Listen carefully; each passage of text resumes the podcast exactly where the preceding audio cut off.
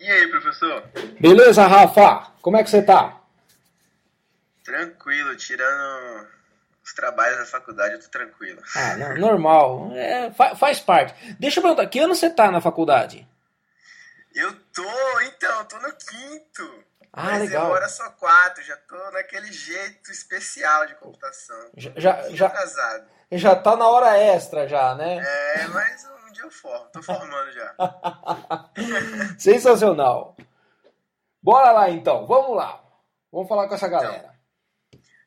Você tem um programa já né, na internet, o Codecast, que eu vou indicar pro, pro pessoal que ainda não ouviu no meu canal. Tenho. Mas além disso tudo, eu também acompanho o seu vídeo, os seus canais, os- meu Deus, os seus canais de comunicação como o YouTube e o Facebook, Isso. né? Então eu sigo você desde que você apareceu numa palestra lá na, na nossa faculdade.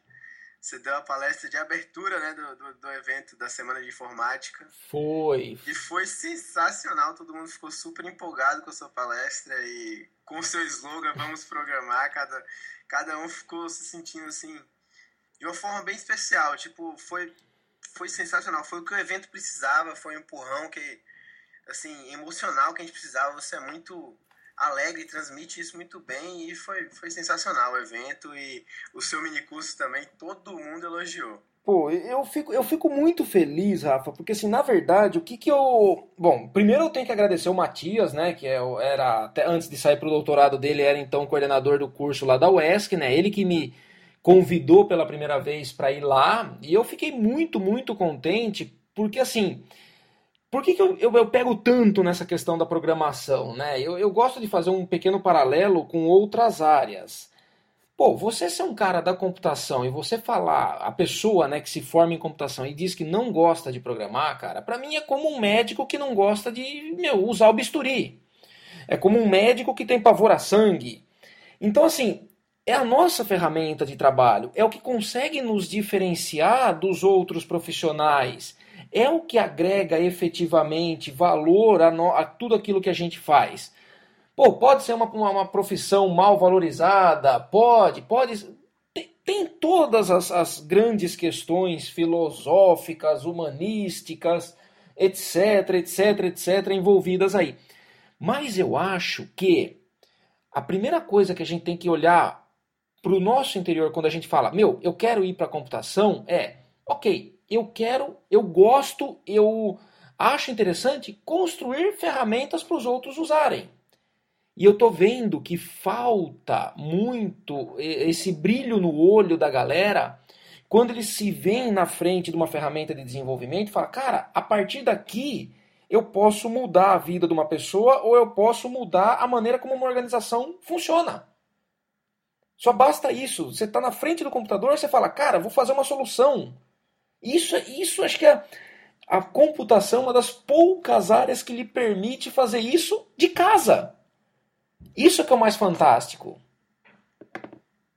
Poxa, que legal, professor, porque assim, você sabe que eu tenho um canal no YouTube também. E Sim. o que o pessoal mais me pergunta é justamente isso. Qual é a essência de cada curso? O que, que você vai fazer quando você terminar o seu curso? O que, que você tem né, que ter o brilho no olho quando você, você pensa no- na, ciência da computação? Sim. E isso vai mapear muita gente, essa conversa que a gente está tendo. Sim, E legal. até isso uma tudo. pergunta que eu queria fazer antes da gente começar, que é para esclarecer para o pessoal que vai ver no, nos nossos, nossos redes aí, no nosso SoundCloud, né? Aham. É, quem é Francisco Isidro Macedo? Além desse professor, palestrante maravilhoso, Que isso, pô. o, o que mais que você é? Você é programador também? Então, vamos lá. Eu, eu venho de uma, de uma geração que acho que teve o primeiro contato com os computadores digitais quando eles se tornaram pessoais. Então, assim, meu, hoje, nós estamos em 2015.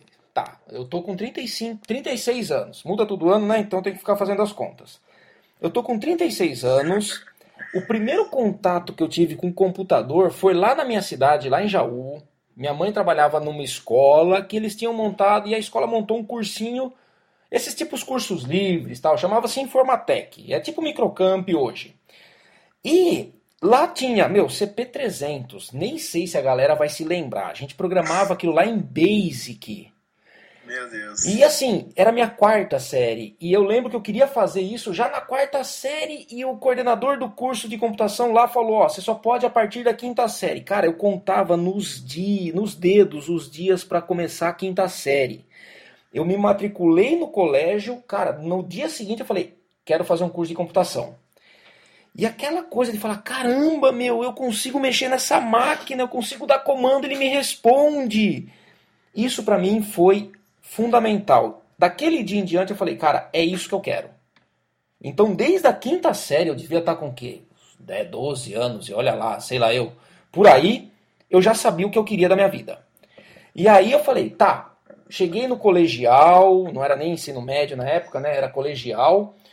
Falei, ok, o que, que eu posso fazer? Qual é o curso que vai me dar maior condição de ser um estudioso de computação? Porque na época havia as, as seguintes possibilidades: ciência da computação, que aí eu tinha as opções USP São Carlos, Federal de São Carlos, as universidades particulares.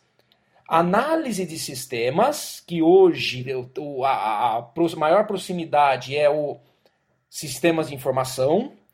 Tinha tecnólogos em processamento de dados e tinha engenharia da computação. E aí eu comecei a querer saber sobre os três. Os quatro, perdão. E aí eu vi as diferenças entre eles. Falei, bom, o engenheiro da computação é um cara que vai ter uma carga de hardware mais forte, mas ele tem que ter meio que aquela ideia do integrador. É o cara que vai buscar ter uma visão sistêmica de tudo, porque ele é um engenheiro, antes de mais nada, que vai usar a computação para poder integrar diferentes áreas, mecânica, eletrônica, a própria computação, automação, tudo isso. Então seria um cara mais voltado para automação. Falei, não sei.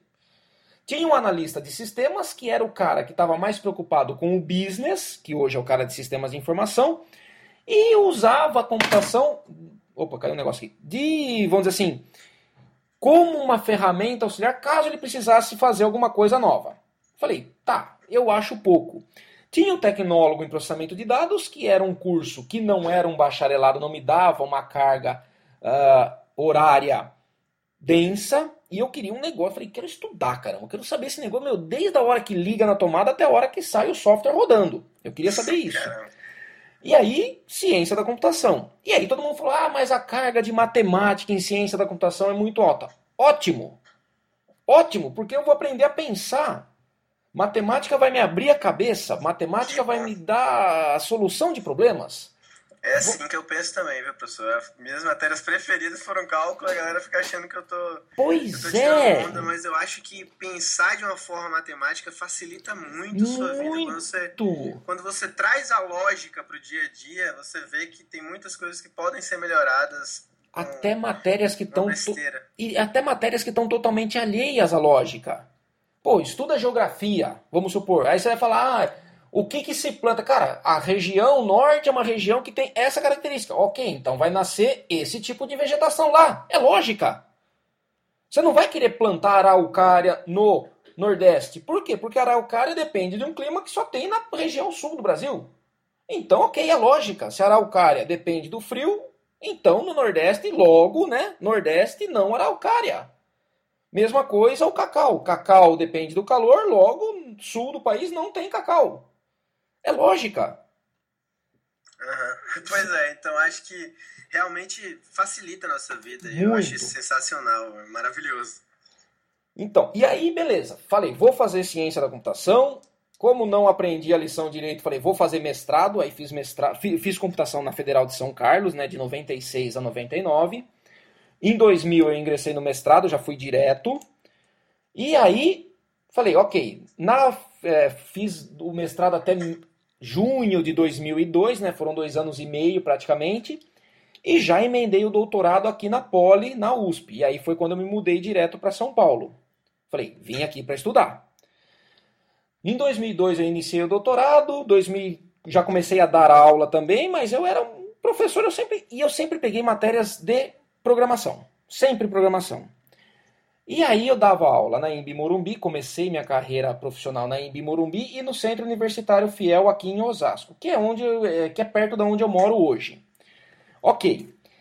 E uma coisa que eu identificava, eu sempre, quando eu dava aulas para os ultimonistas, né, para os caras de quarto, ter, final do terceiro, quarto ano, eu falava, gente, vamos fazer um projeto prático, vamos fazer alguma coisa. Os TCCs que eu orientava, eu falava, cara, vamos fazer um código, vamos fazer um protótipo, vamos. E a galera sempre sentia dificuldade. Professor, a gente não programa, professor, a gente não gosta de programar. Cara, isso daí para mim era uma afronta. Isso era quase um, um, como que eu posso te dizer, um, uma ofensa. E aí eu falei, tá bom, eu preciso fazer uma, ter uma forma de incentivar essa galera. Bom, aí as coisas sempre se atropelam, né? Doutorado, entrei para a coordenação do curso da EMB, até que a gente tirou o curso da diligência e tal. Logo em seguida fui ser chefe de departamento lá no Unifiel. E aí assim eu falei, cara, eu tô virando um burocrata, eu não gosto disso. Eu gosto de pôr a mão na massa, eu não gosto de virar burocrata. E aí, em 2009, abriu uma vaga de concurso na Federal da ABC. Falei, quer saber? Vou para lá, vou prestar concurso e vou ver o que, que vai dar. Por quê? Eu sentia uma necessidade de ter tempo para estudar. Por quê? Quando você dá aula numa universidade particular, você ganha por aula. Então você vai ocupar 90% do seu tempo dando aula, porque você tem as contas para pagar. E não te sobra muito tempo para muito tempo para estudar. Eu falava, cara, eu preciso ter esse, esse tempo para estudar, eu preciso ter esse tempo para estudar. Entrando na Universidade Federal, eu vou ter uma carga horária um pouco menor e eu vou conseguir estudar bastante, porque os projetos de pesquisa que eu fazia eram todos por conta própria, né? principalmente depois que você sai do doutorado. Falei, beleza, vou lá, vou mandar bronca, vou sentar a botina.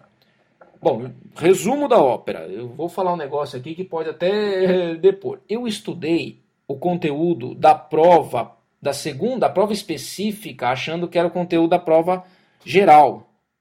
Eu estudo, meu, eu, eu comi o Tannenbaum de sistemas operacionais e sistemas distribuídos, mas era uma coisa que eu sempre gostei. Comi, comi o Tannenbaum. E aí na prova geral cai. Comi o Tannenbaum. É, calma, não no sentido literal da palavra. Comi o livro do Tannenbaum no sentido figurado, pelo amor de Deus. Não, deixa, não deixa, não edita não, deixa lá. Bom, comi o, conteúdo disponível nos livros do Tannenbaum. Pronto, ok, agora fica mais, mais bonito. Ficou melhor, ficou melhor. Ficou melhor.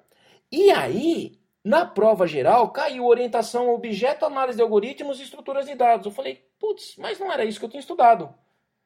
Aí depois que, né, depois que passou, eu fui ver o edital. Eu falei, nossa, eu inverti as coisas, eu estudei o específico pro geral. Mas ok, e orientação objeto é uma coisa que eu sempre adorei, estrutura de dados sempre adorei, análise de algoritmos sempre adorei. Vamos para as cabeças, bicho. Vamos fazer prova. Não tenho medo. E aí passei, fui contratado e tal. E o que, que é o bacana? Na Universidade Federal eu consegui, eu estava muito preso às pesquisas. Né? Ai, vou continuar meu projeto do doutorado, que querendo ou não você fica um pouco bitolado. E eu falei, não, cara, dá para fazer mais. E o grande divisor de águas, por incrível que pareça, foi o período de greve de 2012. Por que isso? Tá, eu, Rafa, se eu me estender, você por favor me corta, tá? Que nada. Então beleza. A gente, a gente não tem limite de tempo não. Então beleza. Aí uh, o grande divisor de águas foi o seguinte: em 2012 eu eu sempre bom, primeiro eu sempre queria participar da campus, mas eu não conhecia a campus, né? Não, nunca tinha participado efetivamente, porque nos períodos que a campus ocorria eu dava aula, então não dava, não conseguia conciliar. E aí, num período de greve, os alunos me procuraram, o pessoal do DCE, inclusive, uma aluna minha, a Ana, que me indicou, falou assim: professor, você não quer dar um workshop de Android pra gente? Porque assim, a gente tá aqui na greve, não tá acontecendo nada. Pelo menos uma oportunidade da galera Aprender alguma coisa? Eu falei, claro que vou. Claro que faço. Meu, vou lá com o maior Pô, prazer. Pediram pra pessoa certa, né? E assim, eu me você... senti extremamente lisonjeado com isso. Porque eu falei, cara, tem tanto cara bom aqui e os caras vieram me pedir. E também depois tem até uma questão, às vezes. Professor é um bicho meio estranho, né, cara? Tem um, o fator aí. É, vaidade aí que, que às vezes mais atrapalha do que ajuda. Mas ok. Aí beleza, nessa brincadeira, meu, a gente tinha feito uma organização e foram acho que 80 pessoas no workshop. Foi muito legal. Tudo bem, era gratuito, etc. Mas eu vi que eu falei, cara, essa galera precisa disso. E eu tô vendo que esse negócio da greve aí tá sendo mais uma coisa de uma pressão besta por, sei lá, tudo bem, tem as razões de ser, eu não quero discutir esse mérito agora, mas assim, caramba, meu, a gente tem uma galera aqui que tá afim de aprender, de, tá afim de fazer as coisas acontecerem, e de repente você fala, não tem oportunidade. Falei, vamos, vamos tentar ver se a gente consegue colocar essa galera pra, vamos dizer assim, se incentivar a programar. E aí, de repente, eu comecei a falar, cara, vamos começar a fazer essa galera partir para cima e vamos programar, vamos programar, vamos programar. E sem querer, eu, eu, no dia desse workshop, eu postei lá, vamos programar. E eu vi que o negócio pegou. Falei, pô, pode ser, pode se tornar uma marca, pode se tornar um projeto. Ô, professor, é engraçado que até uma coisa que eu ia conversar sobre você. Eu tava programado aqui já para falar sobre esse seu slogan, né? Vamos programar que você tanto falou na nossa palestra e todo mundo ficou na cabeça depois. Quem é Francisco Isidro? Ah, o cara do Vamos Programar, o cara dos jogos. Pois depois é. a gente vai entrar na questão dos jogos, mas e... primeiro vamos programar mesmo. É, então, porque assim, qual que é a essência né, do computeiro? Para falar português, claro, né? Não do bacharel, a essência da computação é muito formal. Do computeiro, cara, é programar. É programar tudo que a gente consegue fazer, a gente só é capaz de fazer porque a gente senta a bunda na cadeira e programa. E eu percebia muito, principalmente na galera da universidade particular, que tinha assim, o TCC era em grupo, beleza. Aí o que acontecia? O grupo era de quatro pessoas, eu falava, meu, sempre tem um cara no grupo que é o do controle remoto, é o, o outro membro do grupo é o cara da cerveja, da Coca-Cola e da pipoca, um, a, a, pessoa que não gosta de programar e geralmente é o, é o, o que fica, fica de escanteio fica com a parte de documentação e um cara que faz. Falei, esse é o perfil básico de um grupo de TCC da, da, dos lugares que eu trabalhei. Falei, pô, podemos mais, né? Podemos mais. Acho que dá pra gente almejar um pouco mais. E eu sempre falo, cara, programa, faz um protótipo, porque é a única maneira de você, às vezes, provar se a sua ideia é viável ou não. E muita gente que às vezes pede eh, soluções para gente não tem muita noção do que é desenvolver um sistema. E é difícil. E exige, tem que ser valorizado. E é complicado. E, e, às vezes cai naqueles casos, ah, mas o fulano de tal fez um curso técnico livre lá e não sei o que, ele faz a mesma coisa que você. Ok, compra do cara, a hora que der pau você liga para mim e vai dar pau. Né? Não sei se dois em três meses, mas ok, vai dar pau. Então, assim, programar é a nossa alma, programar é a nossa vida, programar é a nossa essência. Se você é um cara de ciência da computação e você não gosta de programar, desculpa, velho, você tá na profissão errada. Você é um médico que não suporta ver sangue. Beleza.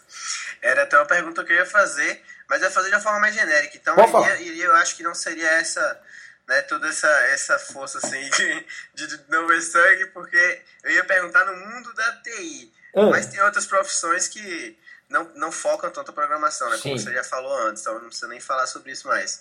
É, outra coisa que eu queria falar com você, que o pessoal pergunta bastante sempre, né, Vamos cara? Lá. Não tem, não tem como a galera não, não, não se interessar pela área de games. Sim. E você, na, na palestra, então você fez a palestra de abertura lá no evento, e depois você deu um workshop sobre games, né? Foi um workshop de fazer um game. Sim. E como que você começou a se interessar nessa área, né, de de jogos? Então, bom, jogos sempre foram coisas assim que me fascinaram.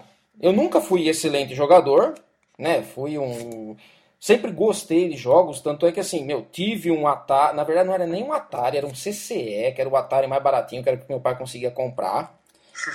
Depois passamos. A gente não passou pela era. Passamos pela era do Nintendinho, mas não tivemos um Super Nintendo, também foi um genérico que era o que dava para comprar na época. E o primeiro uh, videogame oficial mesmo que eu cheguei a ter foi um Mega Drive, que a história foi até interessante. Meu irmão e eu, a gente juntou uma grana, porque meu pai falou, cara, não tenho dinheiro, não vou. E, e, e meu pai era daquela época que assim, meu videogame estraga o tubo da televisão. Não sei se você chegou a pegar isso daí.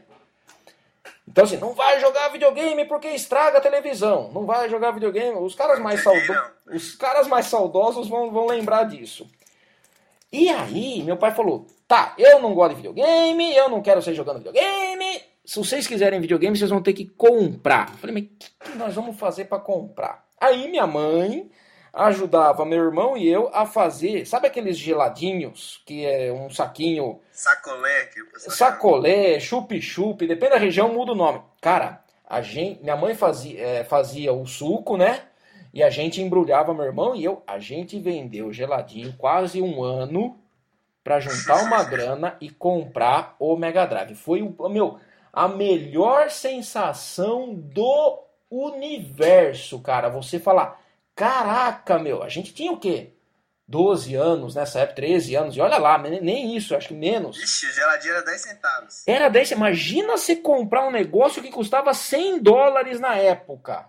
Caramba, Meu, era geladinho pra, pra, cacete que a gente tinha que vender. Lógico, né? Não chegamos a vender tudo isso. Meu pai depois inteirou porque ele viu. Acho que ele ficou com dó da nossa força de vontade. Falou, cara. Falou, meu Deus, viram morrer, velho. Esses moleques merecem. Vai, deixa, deixa eu dar uma força aqui para eles. Eu vou, eu vou meiar aqui o, o, o valor do videogame e falo que foi por conta deles. Mas. E eu vou, e eu vou te falar, ô Rafa foi a melhor coisa que meu pai fez pra gente, que meus pais fizeram pra gente, né? Meu pai e minha mãe. Por quê? Porque eles, eles mostraram pra gente o valor das coisas. Educação e... vem de berço, né? Exato! E assim, eles falaram, cara, você quer as coisas? Batalha, corre atrás. Nada vai cair de mão beijada para você. Então corre atrás, vai lá, vai. E assim, acho que essa carga de, de ser meio workaholic, ser um pouco empreendedor, ter essa cabeça que não para, eu herdo deles. Porque eles são pessoas que são, para mim, são um extremo. Ah, quem é, são seus ídolos? Cara, é o velho Ivair lá e a dona Isildinha que estão lá em Jaú hoje, ó, graças a Deus, descansando um pouco porque já trabalharam também, já não tem que provar mais nada para ninguém, mas que assim, a vida inteira correram atrás e ensinaram esse valor do, do cara, corra atrás e não espere nada de ninguém. Vai pelas suas forças e faça acontecer. É isso. Então talvez um pouco da cara do vamos programar vem dessa influência deles. Cara, faz acontecer. E talvez é um pouco dessa mensagem que eu tento passar para todo mundo que eu, que eu palestro. Cara, esse brilho no olho. Vamos, vamos ter esse brilho no olho. É, já dá para perceber que você é o cara que quer incentivar todo mundo realmente a programar e a ser efetivo na programação, né? Exato. Eu assisto o seu, acompanho o seu, os seus podcasts. E é o que eu, que eu vi você falando no, no episódio lá que.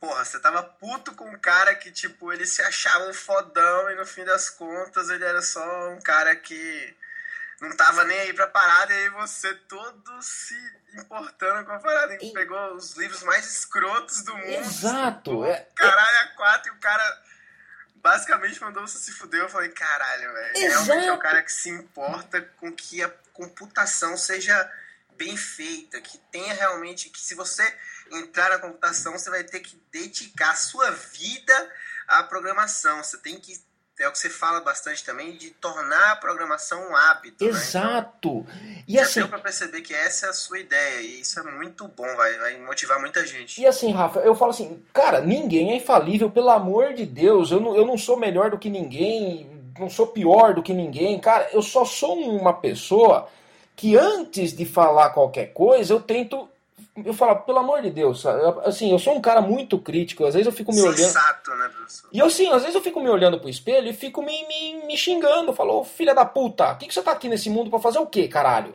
Dá, desculpa até o palavrão, a galera que, que ah. ouvir a gente vai. Então, assim, o que, que eu tento fazer? Cara, se eu não sei, eu falo, ó, não sei, deixa eu estudar, deixa eu ver o que tá acontecendo, para depois eu falar alguma coisa com base em uh, fatos e pesquisas. Ponto. Ah, mas não sei o que. Tá... Meu, deixa eu estudar e aí eu vou conseguir falar com segurança alguma coisa para você. Temos tecnologia para resolver tal problema, não temos. Te... Te... Quando eu falo temos tecnologia, assim, dominamos a tecnologia para poder resolver um problema, sim ou não? Se sim, ok, vamos pegar, analisar o problema e, e porrada nele. Se não, cara, deixa a gente estudar mais um pouco. Eu gosto de estudar.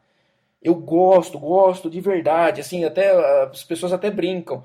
O que, que você lê? Eu falo, cara, leio o livro de programação. É, é, é, o que eu relaxo. Então, assim, minha esposa tem os, lê das, de tudo, lê romance, lê ficção, lê um monte de coisa. Cara, eu leio livro técnico. Eu tenho até um livro que eu tô, tô com ele emprestado de um aluno meu, cara. Developing Artificial Intelligence for Games. Tá, tô com ele aqui do meu lado. Caramba, meu, eu leio esse cara antes de dormir. Eu falo, meu, isso aqui é uma sina, não é possível. Não é só um hábito, cara. Eu devo, eu devo ter alguma maldição no bom sentido que, que me. Porque eu gosto, eu acho legal. E aí eu fico olhando, eu sempre durmo com, com um bloquinho de anotações na cabeceira, cara. Sempre. Porque as melhores ideias aparecem quando eu estou dormindo. Às vezes eu sonho com a solução, aconteceu muito isso no meu mestrado, sonhar com a solução, e vambora. Aí eu pego, anoto rapidinho lá, volto a dormir e no outro dia eu testo. É, você até quando tá dormindo tá computando. Cara, é, é foda. Vamos falar o português É foda, meu. Mas é legal, é legal, caramba. E ver que hoje a gente tem tanta ferramenta, tanta coisa legal acontecendo, tantas possibilidades. Meu, hoje você pode automatizar sua casa inteira com uma plaquinha que não custa nem 50 reais. Isso é do cacete. A gente, 10 anos atrás, não tinha nem ideia que isso poderia existir. Eu também eu fico impressionado com o gap que a tecnologia cria no, no, no espaço-tempo. É incrível. Tipo, pois é. Você fala 10 anos atrás, você nem consegue imaginar smartphone. Que, Meu que era Deus. a gente sem smartphone, cara. Então. E até o mundo fala... muda demais, hein? É, e hoje, assim, a última coisa que a gente faz com o smartphone é falar. É, não, é verdade, é um computadorzinho de mão. Exato, e assim, meu, você, se você parar para analisar das atividades que você faz no seu smartphone, falar com alguém é a última. Falar, ligar, digitar o, o número. É de menos, tele, né? A função telefone do seu smartphone, cara, é a última que você está usando. Você faz tudo com ele, menos falar. É verdade. Bom, e aí voltando à questão dos games, né? Pra gente não perder o fio da meada.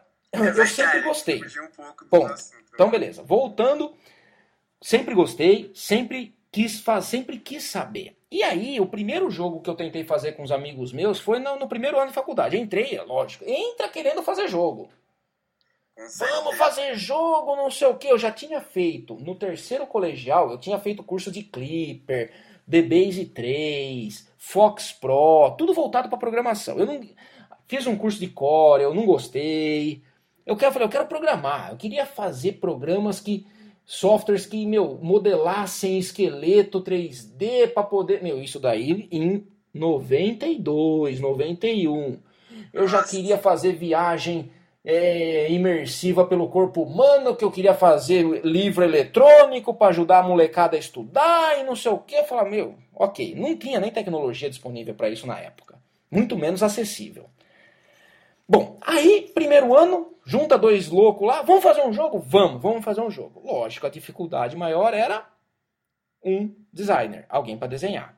Mas só para você ter uma ideia, Rafa, a gente fez o primeiro jogo em C, usando uma biblioteca. Não, uma biblioteca chamada Allegro, que era a biblioteca que o Nintendinho usava para fazer os jogos. Era usada no Nintendinho. E a gente programou numa IDE chamada DJGPP, que era uma IDE do. Era tipo um Turbo C avançadíssimo. Ah, que tinha um monte de função lá, não sei o quê. E foi muito louco. Era tipo Space Invaders. E era difícil. Só que aí, beleza, ficou essa coisa meio, né? Aí, obviamente, todas as obrigações da universidade, aí mestrado, aí, meu, mestrado você abre mão da tua vida, Doutorado, além de se abrir mão da sua vida, se abre mão da tua existência. Você vende sua alma. Vende, mas de novo, eu, eu falo assim, ó, cara, mestrado e doutorado é para quem gosta e que... você me pergunta, Isidro, você faria tudo de novo? Com toda certeza. Ponto. Voltaria no tempo e faria tudo o que você faz? Sim, eu, eu conheço um monte de amigos, ah, não devia ter feito mestrado, ah, não devia ter feito doutorado. Cara, faria. Eu faria, trabalharia exatamente com as mesmas coisas que eu trabalhei, Programei pra cacete, comi o pão que o diabo amassou. Meu, me, assim, no bom sentido, né? Me fudi, mas falei, toque, tá aqui, mestrado foi, teve um software, doutorado teve um software. Ponto. Foi sensacional. E aí eu vejo, eu falo, caramba, meu. Pô, e eu tava muito. Na federal, logo que eu entrei, eu tava muito focado na pesquisa, no projeto de pesquisa, essas coisas muito acadêmicas.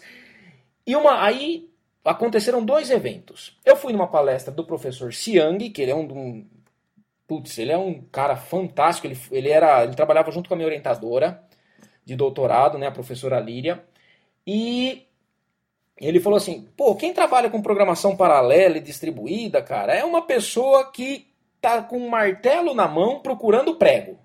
Porque a gente desenvolve um monte de ferramenta que a gente não faz a mínima ideia para que que serve. Falei, puta, é verdade, né? Caralho, o que, que eu vou fazer agora? Eu, eu falei, puta, isso ao mesmo tempo me anima e me desanima, porque eu falo, eu, vou, eu posso fazer um monte de coisa legal que eu não sei nem quem vai usar, não vou modificar a vida de ninguém. E aí, depois desse workshop na greve de 2012, o Danilo, meu aluno, me indicou para ir para campus, né, para palestrar, porque ele assistiu esse workshop. Ele falou, cara, esse cara é bacana, hein, meu? Aí ele me indicou como um palestrante, porque ele trabalhava na Futura Networks, que era a empresa que organiza, era até então a empresa que organizava campus. Ainda é também. Ainda é. E aí ele falou, cara, vai lá. E eu fui e achei o negócio, porque foi o primeiro ano que eu consegui ir na campus. Que ano foi? 2002? 2013. Ah, foi a CPBR 6. Primeira palestra que eu dei. Cara, e foi sensacional. É, é um mundo mágico. Eu falei, agora eu consigo viver isso. E aí, meu, 2014, isso. Eu dei a mesma palestra no mesmo palco, né? Que é o palco, que era até então o palco dos makers, eu não lembro o nome, que esse ano mudou. Galileu, palco Galileu, que esse ano mudou para palco Saturno. E o Moacir, que é da AC Games, me convidou, falou: Isidro, caramba, meu, você fica incentivando a molecada a programar jogos, não sei o que, vem palestrar aqui. Que foi uma modificação daquela palestra que eu dei no Sinforme de 2013. Falei, eu vou usar a mesma palestra, vou colocar mais coisa e vou fazer essa galera perceber como é legal programar e como é foda programar jogo. E por que o jogo efetivamente? Porque é um dos softwares mais difíceis do ser programar. E aí eu sempre falo, por que jogo? Porque jogo é mais foda. E é mais divertido, é lógico, é mais legal. Você fala, cara, fiz um jogo. É, dá, dá outro ar. Ou você vai falar, cara, fiz um sistema de estoque. sistema para farmácia, que legal. É, assim, não tem a mesma pegada. Não desmerecendo, todos os sistemas são muito importantes para todo Mas assim, meu, você vai mostrar pro seu brother. Cara, vem ver o, com o sistema de folha de pagamento que eu fiz. Ou vem ver o jogo que eu fiz. É muito mais legal. Você enche mais o peito para falar, né? Você apresenta o seu jogo com mais orgulho. E aí eu falei, jogo é difícil. Por quê? Porque envolve muito conhecimento que 90% dos nossos softwares comerciais que a gente vai fatalmente fazer não envolvem. Lógico, eles envolvem outros aspectos. Tá? Por exemplo, se eu for falar em um portal, cara, eu vou ter que ter uma arquitetura de software muito, muito bem definida. Banco de dados, cara, eu vou ter que tratar com conceitos que até então não vejo na universidade, tipo bancos não relacionais. Eu vou ter que quebrar a regra de normalização de banco ok. Mas assim, jogo, você está a todo momento sendo testado. E por que, que eu falo não use game engine, faça sua game engine? Porque se você for dependente de ferramentas de terceiro, você nunca vai sair do lugar. Você sempre vai estar tá dependente de alguém. Ah, mas e se esse cara não tem? Cara, paciência. Aconteceu até essa semana uma coisa muito legal. É, eu, eu fiz uma, uma pseudo engine né, nos, nas minhas andanças, inclusive aquele curso de, de, de games para Android lá na UESC foi uma, uma, uma prévia dessa game engine, né? Mas aí eu comecei a ver outros frameworks e um deles uh, chama-se LibGDX, que eu, eu particularmente me apaixonei. Não é uma engine, é um framework, né? Um negócio um pouco menor. E aí, assim, eu falei, Pô, que legal, vamos ver o que acontece. Beleza, comecei a usar, achei bacana, porque ela não te entrega tudo, muita coisa você tem que acabar fazendo na mão. Vou te dar um exemplo. Uh, imagina o seguinte: um jogo em terceira pessoa. Quase um FPS, mas em terceira pessoa, tipo um Battlefield. Como é que você faz a câmera que acompanha o carinha? Na Unity, você vai lá, põe o carinha, põe a câmera e fala, câmera fixa no carinha. Você setou meia dúzia de, de propriedades, está tudo certo. Na libgdx você não tem. Por quê? Porque aí você fala, caramba, eu tenho que fazer o código para reposicionar a câmera a cada interação. O movimento da câmera, seguiu, ah, entendi. Aí a câmera vai andando conforme o personagem vai andando. Aí Tem o que problema... botar a mão na massa, que é o que você gosta. Exatamente. E a hora que eu tenho que rotacionar o cara, aí eu vou ter que res... eu vou ter que resgatar todos os senos e cossenos que eu abandonei lá no colegial. Tem que resgatar. Então tem que fazer. Tá bom. Aí, beleza. Fiz. Achei do cacete. Eu falei, vou fazer um componente, né? Chasing camera, câmera perseguidora. Falei, legal, vou deixar isso aqui. E isso aqui vira mais um componentezinho do meu, do meu framework.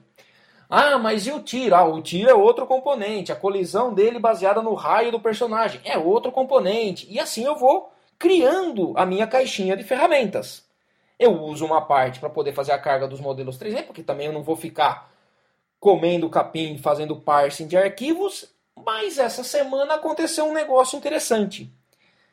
Para quem modela, tem uma ferramenta chamada Maya. Né? Tem o Blender, tem o 3D Studio, tem o SketchUp, e tem, tem o ZBrush e tem o Maya. E olha uma coisa interessante. O Maya gerava um determinado parâmetro lá no arquivo 3D do, do, do modelo. E o importador do modelo 3D do libgdx não.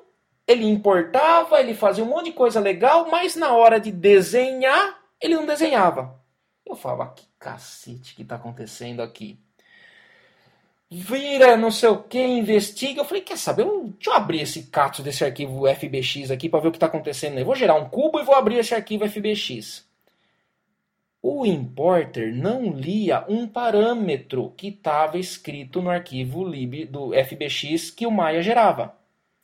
Aí, o fato dele não ler esse parâmetro, ele gerava um fator de transparência 100%. Eu falei, filo da puta, então deixa eu tentar mudar esse negócio aqui para transparência 50%.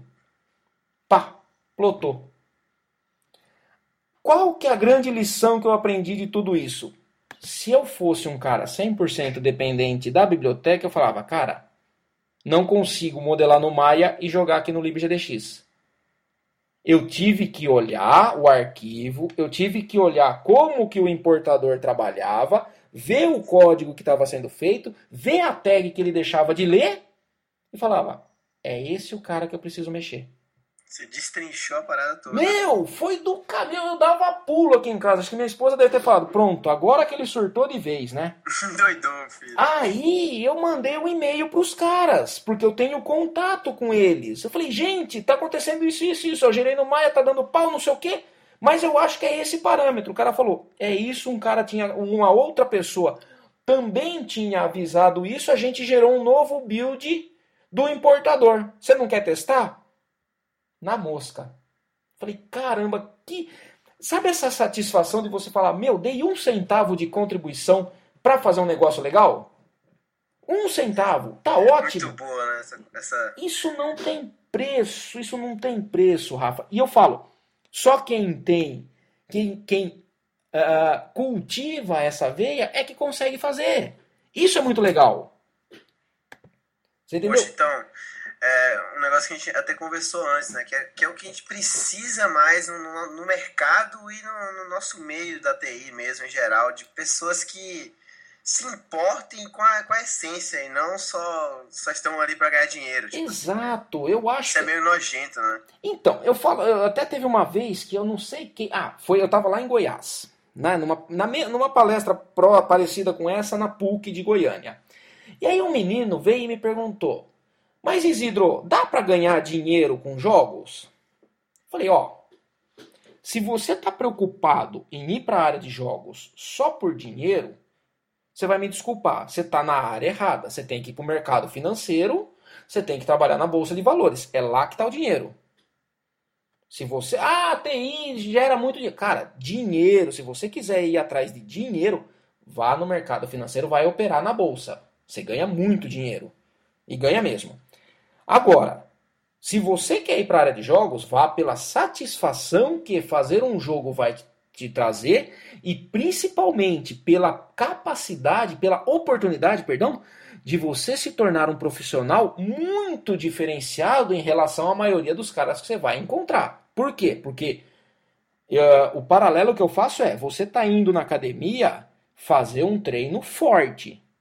Você programar um jogo é a mesma coisa que você ir para academia e fazer aquele treino que você sai com ânsia de vômito da academia. Sabe quando você puxa, você sai tonto. Você sai com ânsia. Só que no dia seguinte, quando você for fazer o seu treino regular, você vai achar aquele treino leve. O seu treino regular é leve. Por quê? Cara, se você sobreviveu a um treino insano, então, ok, o treino regular vai parecer uma coisa agora sem sentido para você. Ah, isso daí, meu, ah, levantar duas barras aí de 40 quilos, ah, levanto com um braço só, sabe? Alguma coisa assim. Fazer jogo é isso. Fazer jogo é você colocar o, o, o cérebro no modo hard. Porque você vai precisar de muita concentração. Você vai precisar resolver muito problema. E aí, quando você voltar para a sua vida real, fazer o sistema que te dá retorno, que faz você ganhar dinheiro, você fala: putz, meu, isso aqui eu consigo fazer mais rápido, mais fácil. Consigo considerar outras coisas que até então eu não considerava. Então, esse é o ponto: é você meio que levar teu cérebro para malhação extrema, para você conseguir ter um, um aproveitamento e, um, e trabalhar melhor seu raciocínio, seu cérebro, sua resolução de problemas. Por isso que eu acho tão interessante e por isso que eu incentivo tanto a parte de jogos, tentando né, concluir todo esse raciocínio nebuloso meu aqui. Uhum. Então, professor, e para ajudar ainda mais, né, galera, que eu acho que o pessoal já tá já vai adorar essa conversa que a gente está tendo. É, o que você pode indicar para quem pretende né, trabalhar na área de desenvolvimento de games, só para ajudar a mapear assim mesmo, alguma linguagem específica, uma ferramenta legal só para ter um começo mesmo, uma base? Então, ó, eu, eu sempre falo o seguinte, uh, independente da área que você vá, na dúvida, atenha-se ao fundamento. Então, o que, que eu quero dizer? Game design é uma coisa, game development é outra. Então tá, o que significa. Você tem que ler muito material sobre games? Sim, tem. Infelizmente, a gente tem uma certa carência de material de games de qualidade em português. É fato. Por quê? Porque vem poucos livros para cá e poucos são traduzidos. Muito bem. Linguagem específica depende muito. Por exemplo, existem linguagens, existem ferramentas que usam por exemplo, C++. Quer fazer uma, uma engine do zero? Cara, usa C++. Só que pensa que você vai fazer o quê? Você vai ficar muito restrito ao ambiente que você vai desenvolver. Por exemplo, eu quero usar C++. Dá para programar em Android com C++? Dá. Dá para programar desktop com C++? Dá. Dá para programar em iOS com C++? Dá. Só que você vai ter um, uma milha aí para poder desenvolver. Por quê? Para você fazer o seu primeiro, a sua estrutura do projeto em C++ para Android é diferente do desktop, que é diferente do iOS. O ciclo de vida das aplicações são diferentes. Isso posto, o que, que eu quero dizer uh, no geral? Você fazer um jogo está mais relacionado a você dominar a técnica de fazer jogo, você entender o que é um loop de jogo, você entender o momento de você tratar o user input, você poder entender o porquê do frames per second ser um negócio que você pode deixar constante ou deixar variável, mas a velocidade do jogo você sempre tem que deixar constante para poder dar a mesma sensação para os usuários.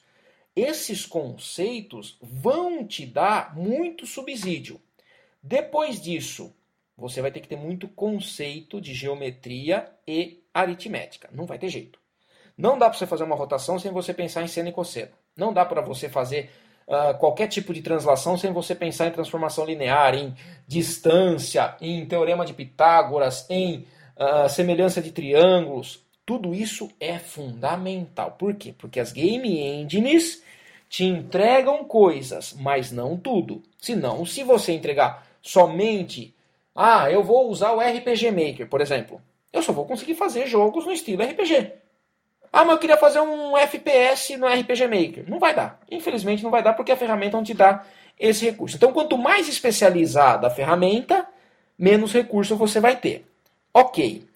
Em relação à linguagem, a linguagem é muito relativa. Por quê? Por que, que eu, Isidro, escolhi Java? Bom, primeiro, uh, e por que, que eu assumi usar uma parte do framework da LibGDX como uma ferramenta de apoio e não como toda a parte de, de uh, vamos supor assim, ser a minha única game engine? Pelo seguinte, vamos pensar numa coisa. O que, que o Java me trouxe de benefícios? Cara, eu trabalho com Java desde no, dois, nove, eu, tava, eu vi o primeiro certificado de Java que eu fiz foi em 97, o primeiro curso de Java.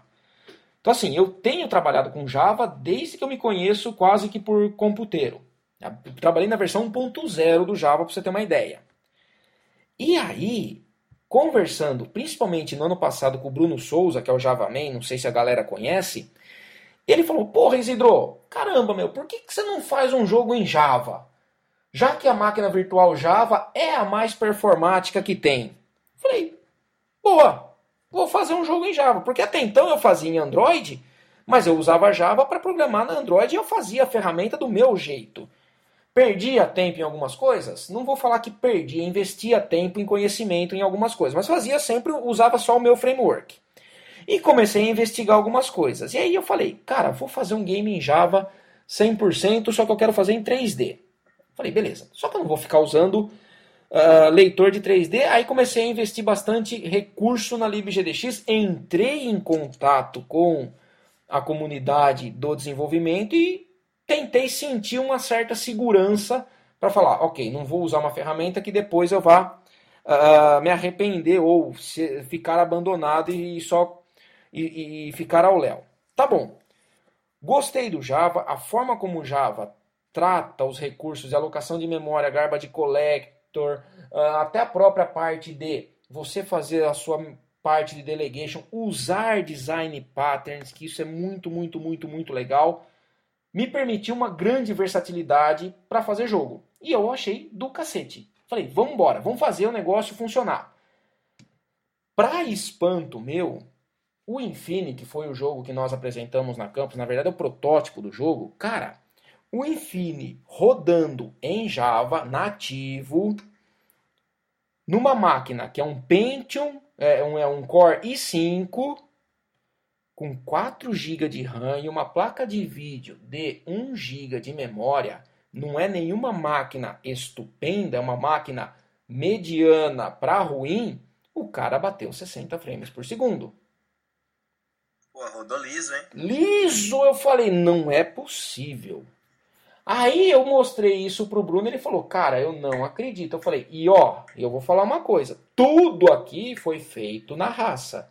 Tirando a carga dos modelos 3D, tirando a carga dos modelos 3D, que é uma coisa que é pesada e a gente optou por não fazer uh, essa, essas bibliotecas de leitura, que seria, meu, querer reinventar a roda, sendo que já tem quem uh, existem ferramentas muito bem, frameworks muito bem avaliados toda a parte de movimentação, tradução, translação, transformação, colisões, segmentação do cenário, nós fizemos. Nós, eu digo, eu e o Rodrigo, que é um parceiro meu que, que me ajudou nessa, nessa brinca aqui, encarou o desafio junto comigo.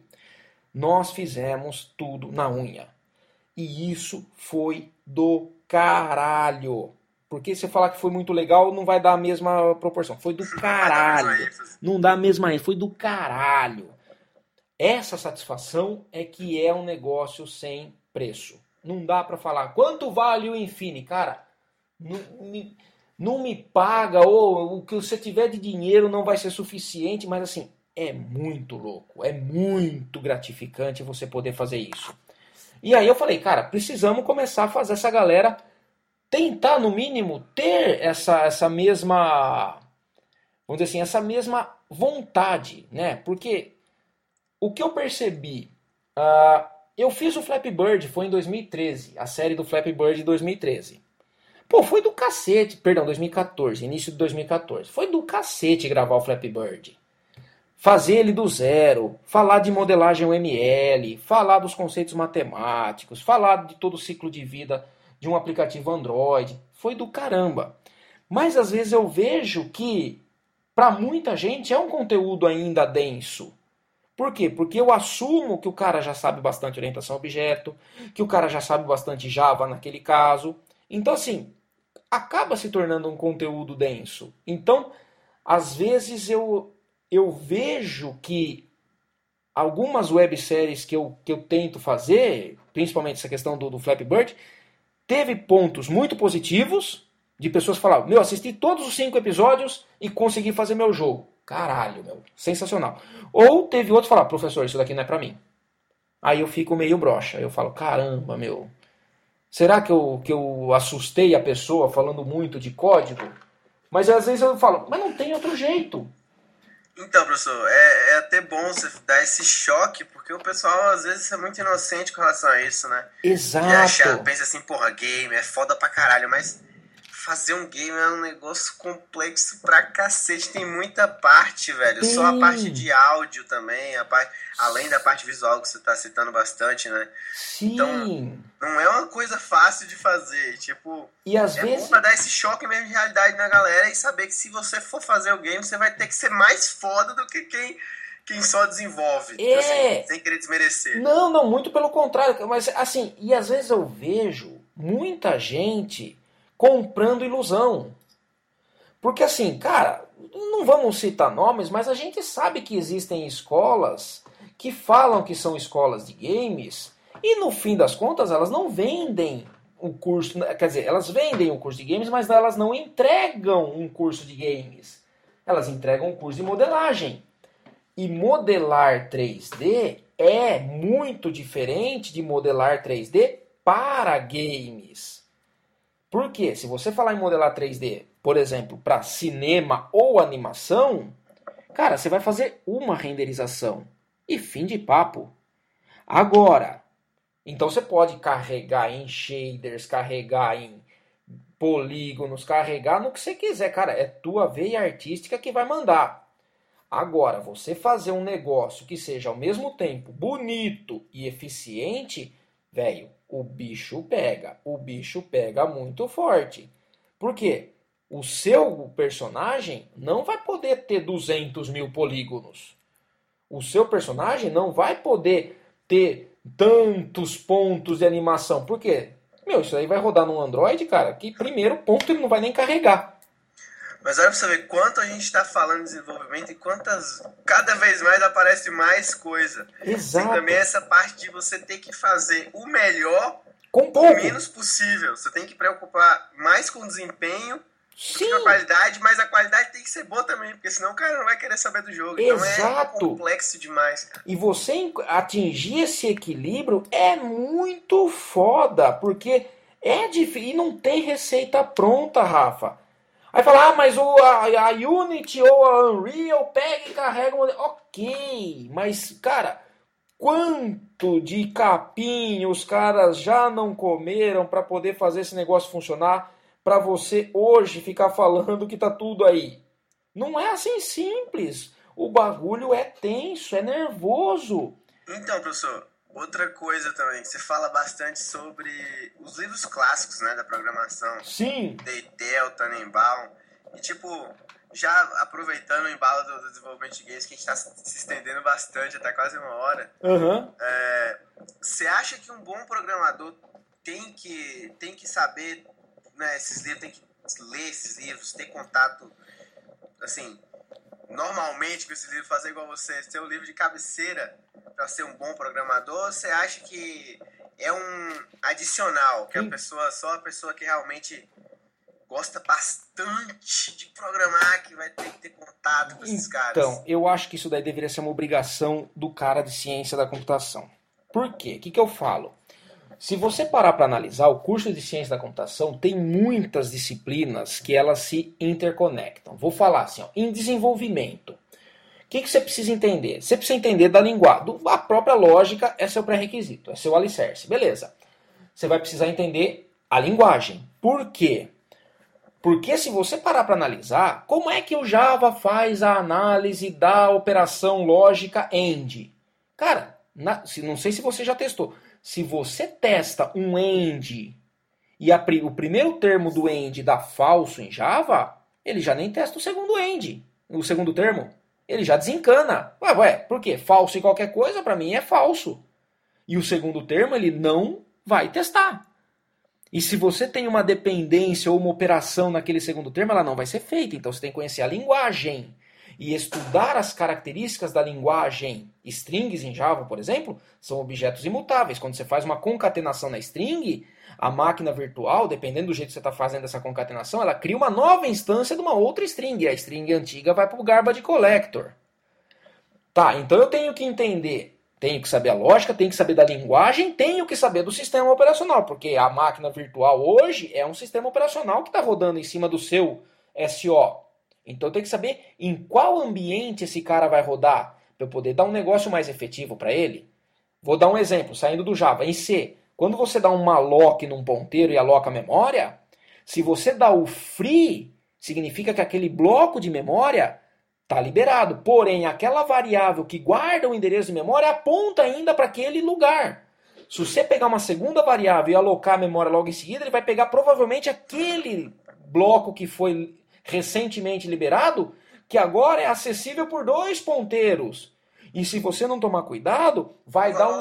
Também, vai dar uma puta de uma inconsistência, você vai dar um pau homérico lá que você vai colocar um sistema abaixo. Então, assim, você tem que entender de linguagem, você tem que entender de SO, você tem que entender de arquitetura da máquina. Vou dar outros. Redes, sistemas distribuídos, bancos de dados, a gente fala, percorrer uma matriz linha coluna é a mesma coisa que coluna e linha. Não, dá desempenho diferente. Para matrizes muito grandes, você tem desempenhos diferentes por causa de um negócio chamado cache. E ninguém se atenta a isso. Então, o, o profundo conhecedor de programação tem que estudar isso e tem que começar a fazer essas conexões, que SO está conectado com compiladores, com máquinas de estado, com uh, estruturas de dados, com lógica, com análise de algoritmos, com redes, com sistemas distribuídos, com engenharia. Está tudo interconectado. Então, você tem que saber, querendo ou não, obviamente não todos os detalhes, mas você tem que saber todo esse ecossistema, vamos chamar assim, que compõe a ciência da computação, que é uma atividade pluridisciplinar, que é um curso extremamente denso, mas extremamente rico em conhecimento, riquíssimo em conhecimento. E é isso que às vezes a galera deixa escapar. Não vejo a hora de passar esses malditos quatro anos para poder me formar. Cara, a chance que você está tendo de explorar essas coisas, olha isso, não desperdice essa chance. Depois você vai começar a ser um pagador de contas, cuidado. Não desperdiça. Então, é, acho que você ressaltou bem que o profissional de ciência da computação tá fudido. Ele tem que, tem que saber gostar. tudo na ponta da língua, porque é verdade, tá tudo conectado, não tem como negar. Né? Você, vê que uma coisa puxa a outra e vai puxando outro, vai puxando outro. E quanto mais coisa você quiser acrescentar no seu programa, mais coisa ele vai puxar. Então, Exato. É um negócio que sem fim, né? É um ciclo sem fim. É um, e assim, e, e esse ao mesmo tempo é o nosso karma, vamos pensar assim, né? E ao mesmo tempo aquilo que nos torna diferentes. Por quê? Porque o, o cara de computação ele está, entre aspas, condenado a estudar pelo resto da vida. E isso tem que ser uma atividade que a gente olha e fala: que coisa do caralho, eu vou ter a chance de estudar pelo resto da vida, não vou parar. Meu cérebro vai estar em atividade até o dia que eu morrer. E eu, e eu vou te falar, Rafa, Cara, se você me perguntar, Isidro, o que, que você quer fazer até o fim da sua vida? Cara, quero estar tá dando palestra, quero estar tá dando aula, quero estar tá fazendo sistema. Pronto! E quero estar fazendo jogo. Quero mesmo. Pô, que legal. Você leva, você leva a sério esse negócio de, de programação pra sua vida, né, professor? Muito, muito. E eu vou falar, cara, minha esposa é programadora. Tudo bem que ela trabalha mais com essa parte de, de automação de business, né? Chama BPM, a área que ela trabalha. Mas assim, ela programa. E tem que programar front. E ela tem que, meu Busca framework de JavaScript para ver se funciona, se dá para aplicar, se não dá, se não der, ela faz na mão. Cara, isso é do caramba, isso é sensacional. Pô, é, é sensacional mesmo, tipo, é massa que não acaba o conhecimento que você, você, você nunca vai saber o suficiente. É. Você, você, nunca, você nunca se contenta. Então, para quem fomenta, né, esse, sei lá, é, dentro de si isso, né, o conhecimento é um curso perfeito. Sim, e isso é verdade. Pra acabar daquela forma bonita, assim, quase emocional, né? Uma perguntinha bem manjada. É. Qual o seu conselho para os jovens que querem entrar no mundo da computação, da tecnologia, é, se inovar, estudar pra caramba, programar sempre? Sim. Qual você acha que é o, o conselho, assim, mestre, quase do mestre Yoda? Primeiro conselho, cara, não se iluda. Não se iluda, porque muita gente às vezes entra na área de computação achando que é uma coisa e é outra. Tipo, vou entrar na computação achando que eu vou ser o próximo Mark Zuckerberg. Cara, não. Zuckerberg tem um, Steve Jobs teve um, Bill Gates tem um, e você pode fazer a diferença, meu, no seu bairro.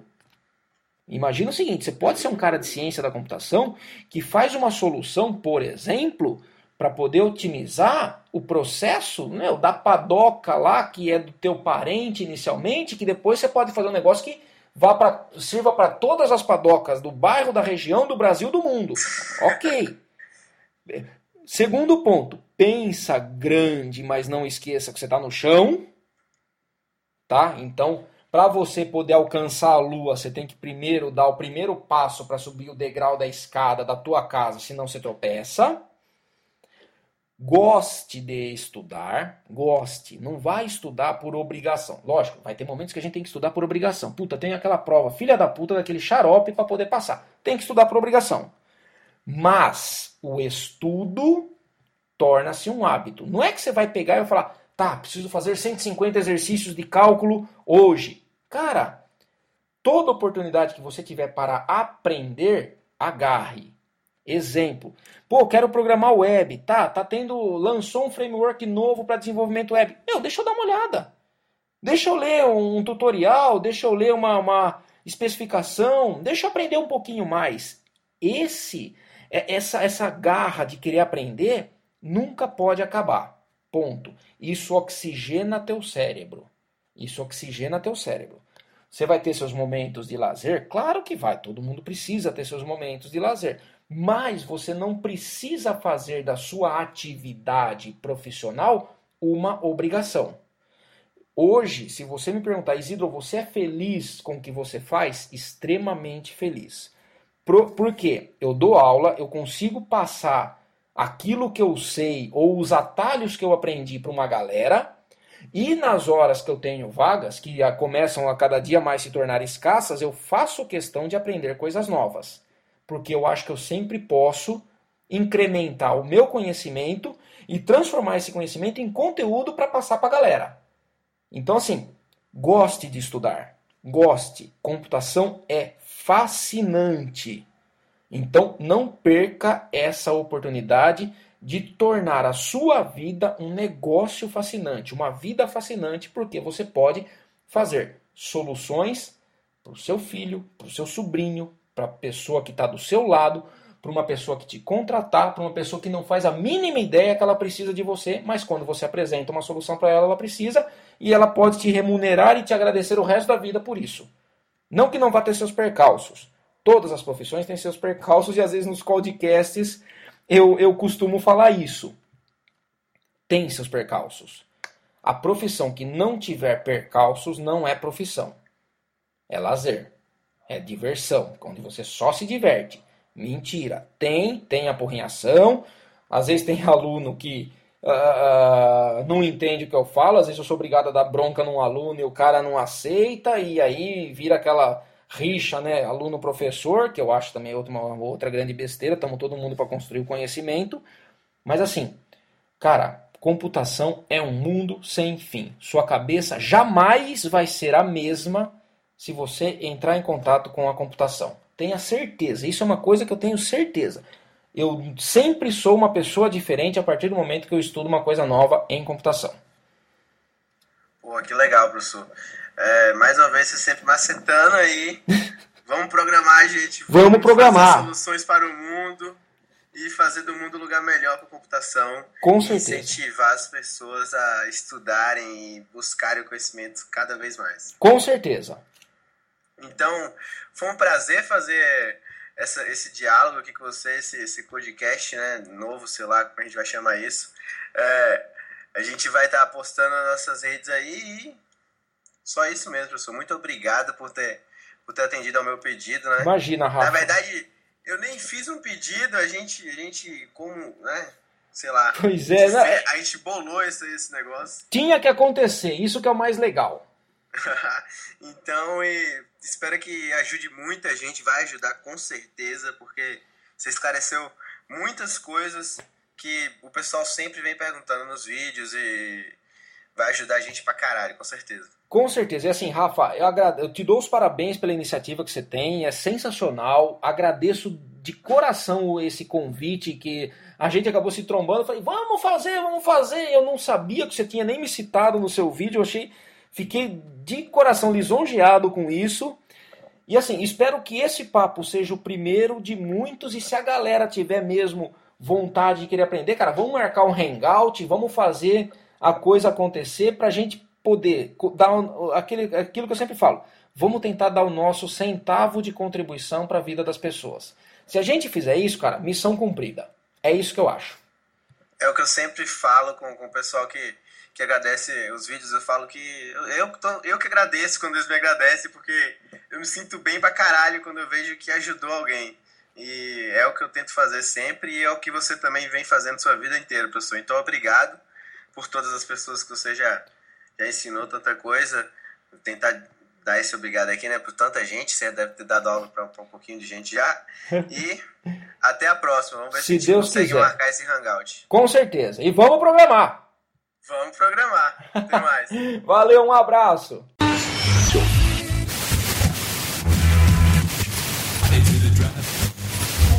Codecast, Codecast, Codecast.